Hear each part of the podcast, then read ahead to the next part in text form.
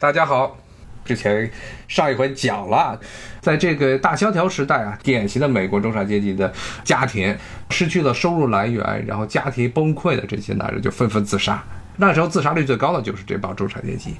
那么这帮人呢，罗斯福呢想办法就是要让这些人至少让他们呢干点活儿，像到到处修路啊，到处修水坝呀，包括了两边的很多这些美国的卫星城的建设，都是发生在那个时代。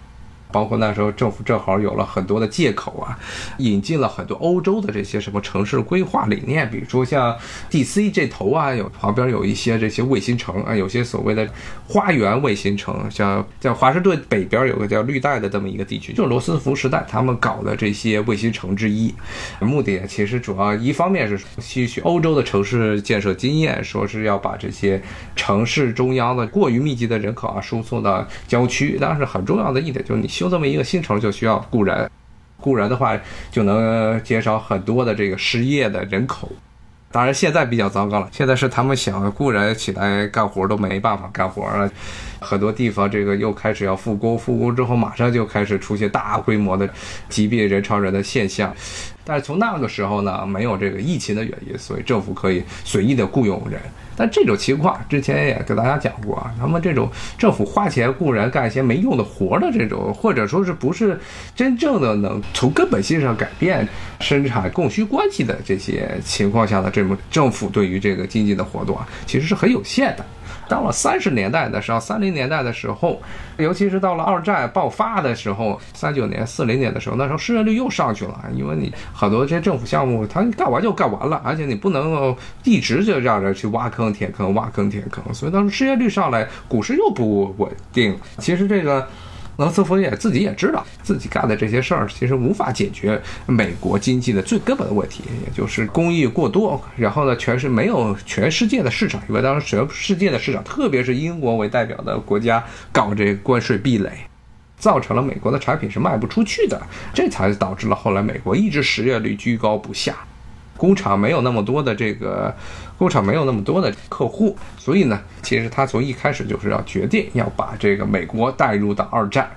后来的其实关于罗斯福与二战之间的这些关系呃历史啊，其实很多的这些历史书上都讲得很明白了，包括他很多时候甚至是包括珍珠港，他有可能都是有意要挑起日本要袭击美国，有这个办法来能够激起美国人对于日本的愤怒，把美国人就特别是像之前跟大家讲过那种所谓杰克逊主义者，他们认为只要是干预了自己的国家，那就要大爆伺候的这帮人都给激起来了，包括了甚至呢。把那些孤立主义的人的嘴给捂住了，因为之前孤立主义的人认为，美国只要置身事外，在那边接着疯狂的赚钱，只要不干涉像欧洲啊，包括亚洲的直接干涉他们的事务，这些国家，无论是日本还是德国，都不会不会把炸弹、把这些军舰开到美国的领土上啊。但是这个珍珠港给了这些孤立主义者一巴掌，最后美国和罗斯福很快的就宣布参战。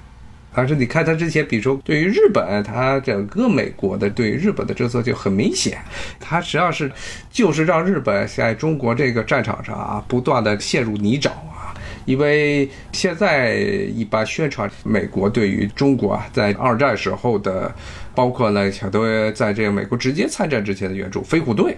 但是呢，你要看飞虎队是什么东西啊？飞虎队其实是雇佣军，他们飞虎队从陈纳德到以下的这些飞行员，每个月拿的这工资比他们在美军的美国空军啊直接是现役的这些飞行员拿的钱还多。而且呢，基本上当时中国西南部的那些牛啊、猪啊，基本上肉啊能够找到的这些肉全被他们给吃了，因为这些美国的这飞行员，他们对生活水准的要求非常高啊，必须要叫对标美国的这个生活标准。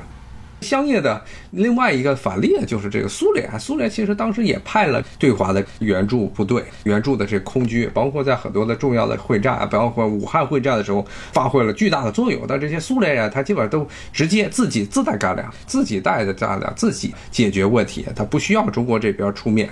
那么他们当然，斯大林和这罗斯福他们当时的目的都是类似的。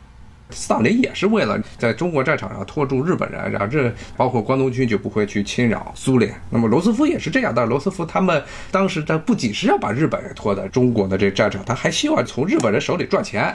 日本这个国家本来就是一个极度欠缺工业资源的国家，绝大部分百分之八十到九十以上的废铁，也就是军火的各种战备物资的主要的物资来源，都是美国人卖给日本的，更不用说石油了。石油，美国当时世界上最大的石油生产国和出口国。可以说，基本上日本这台军事机器能够在中国，尤其是从这个七七事变、三七年七七事变以后啊，能够这么呀肆意的在中国的这个战场上到处扫荡啊，原因其实在于美国一直在稳定的供应它的这些军火物资。直到了差不多珍珠港爆发之前这么一两年，美国开始看到日本已经被陷在了中国战场上，开始慢慢的给他自己卡脖子，包括限制钢铁的输出，限制特别是石油对于日本的输出，就故意的要卡，让日本处于一个这个进退两难的地步啊！你要进攻，现在是日本的兵力已经达到了一个非常极限的状态，在中国，他无法占领这广大的中国的国土，但是呢，他要退呢，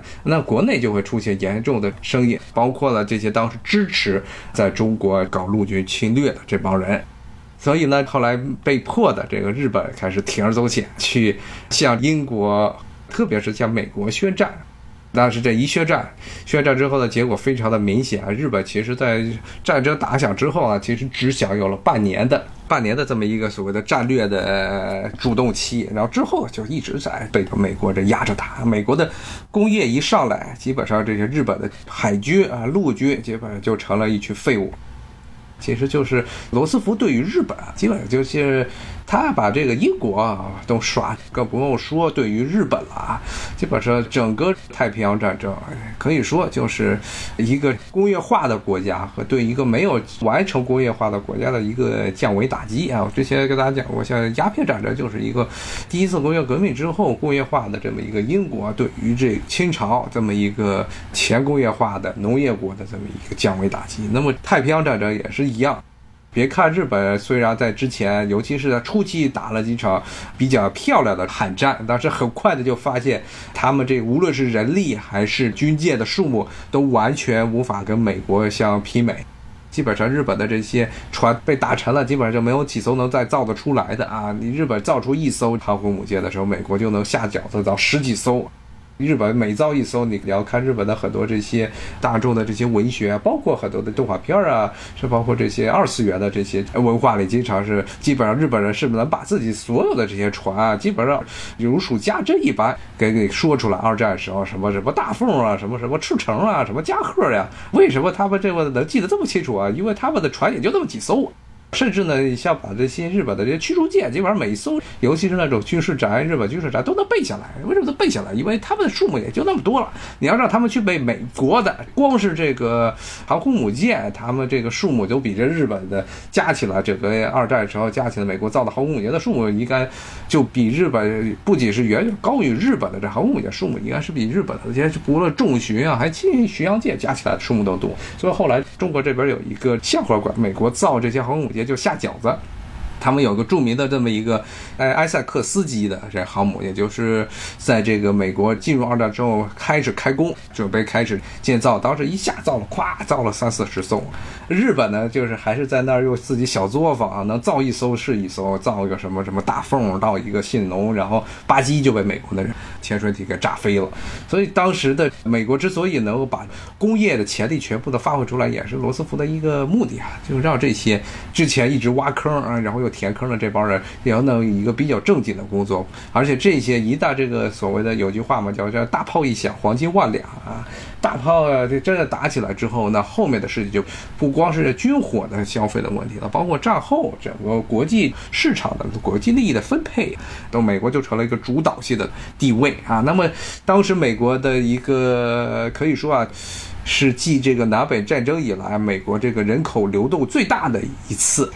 就是美国跨区域的人口流动劳力流动最大，就是发生了二战，大批的这些很多的美国的西岸的城市，包括特别是洛杉矶啊、旧金山啊、圣迭戈这些城市，涌入了大批的这些来自全国各地的人，因为当时这些地方都成了后方最重要的军工厂。对日战争很多的这些，包括造船厂，包括海军基地，大本营的海军基地都是放在西海岸。无论是这些黑人，无论是这些很多来自一些中西部地区的乡下的这些白人，全部都去这个西海岸找工作，直接导致了后来这个西亚这些城市欣欣向荣。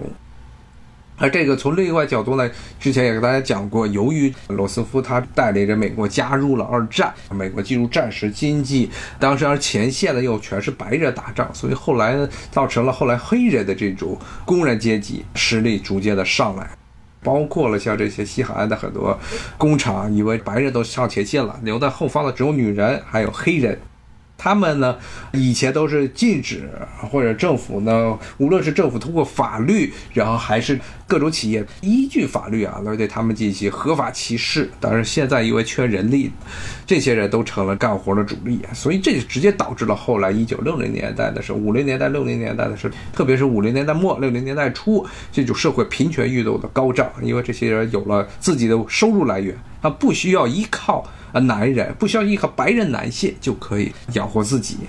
所以后来就要求与男人达到同等的政治权利，白人男性达到同样的政治权利。当然，这一点可能是罗斯福没有想到的事情啊，没有想到这个需要一段的时间的积累。到了五十年代、六十年代，那他已经死去了十几年、二十年了，跟他就没有关系了。其实就是这样，美国真的是走出这个大萧条以来的失业率高企的这种困顿局面，就是在于二战。包括现在，其实就算是那些最顽固的这些所谓的新自由主义者，在评价二战的时候，他们也不得不承认一点，就是政府的干预是有效的。最大的一个特点呢，不是说罗斯福的挖坑填坑这种比较机械的操作，而是呢，像这种战争。当时真的是战争完全彻底的解决了美国的失业问题啊，彻底的解决了美国特别是中产阶级找不到工作的这么一个问题。而且美国在二战打赢之后，成为了世界第一大经济强国、军事强国。它的这些整个欧洲的市场，包括被它占领的这些东南亚呀，或者受它影响的东南亚呀、日本呀、韩国这些市场，都被美国的货物给淹没了。美国之前最大的问题就是在于这些市场原来对美国进行关税壁垒，从大萧条以来的关税壁垒，但现在全部都被美国人啊拿军火给打开了啊！而且这些国家还不得不开放而已，必须得开放。欧洲是这马歇尔计划，你欧洲人要是没有这马歇尔计划，美国人不给他们钱，欧洲人可能就到时就都是接着吃糠咽菜。而且当时美国人一直对欧洲进行。也是拿着面包和大棒对着欧洲这些文攻武赫啊！你要是这个不支持、不给美国开放市场，美国就不给你钱。美国不给你钱的话，就等着邪恶的斯大林和他的苏联红军要来了啊！但是其实是现在的宣传是认为斯大林对于西欧是有这个战略野心的，但其实是斯大林那个时候是知道自己的极限在哪儿啊，所以他在很多的当时欧洲这个二战之后出来的一系列的这个社会主义革命浪潮之中，其实。是处于一个非常消极的状态啊！就比如说最典型的是他在希腊啊，整个是把希腊的共产党给坑了，因为斯大林他是知道自己的国家在这个卫国战争之后基本上是没有办法再继续对外扩张，必须要有很长很长一段时间的这个休养生息的阶段，所以当时其实他们并没有真正的想在欧洲西欧那些。地区要，推广这个社会主义，传播社会主义思潮。但是呢，很不幸的是呢，是罗斯福的继任者杜鲁门，就像大家讲过，他是一个罗斯福自己，其实是从某种角度来说，是在和斯大林是在一直是在玩戏。这两个人一直是表面上的嘻嘻哈哈，底下也经常进行沟通。那么他们的目的其实都是一样，无论是斯大林和罗斯福，目的都是为了把丘吉尔给涮掉。但是呢，这个后来接替罗斯福上来，杜鲁门对于国际形势根本没有任何的研究，他本来就是一个乡下出来的土包子，所以呢，在很大程度上，他这杜鲁门被丘吉尔给涮了啊！丘吉尔一直跟他撺掇他，包括了当时美国驻这个莫斯科的他一个长期的这么一个人员叫凯南，他还发了一个长电啊，说苏联正在企图呢对抗整个西方世界。最后，美国搞起了冷战，但是这一搞起冷战，就把美国拖入了另外一个漩涡。后来美国呢被迫大量的资源，就本来罗斯福的想法是把这个英国给涮一把，结果后来英国呢，丘吉尔他搞这什么铁幕演讲啊，到处去美国这边去撺掇杜鲁门，把美国的很多的战略资源本来不需要的战略资源，就放到了欧洲，这其实是罗斯福没有想到的事情。罗斯福把丘吉尔坑得死死的，丘吉尔最后呢，只能用他最后的那一点大英帝国的荣光啊，来影响一下这个美国下一代的领导人，那些对世界格局并不是很了解的那个领导人杜鲁门。所以杜鲁门其实特别是呃，特别是在美国二战以来的这个历史上，他其实争议是非常大的这么一个人啊，因为他的一些个人的见解，直接导致了后来美国进入了。冷战与苏联的一场不需要打的战争。当时呢，从某种角度来说，当时正是因为美国国内啊，罗斯福他本人是可以通过自己个人魅力去影响别人，让别人听他的。但是后来的这些美国总统基本上都需要去迎合这美国民众的思想。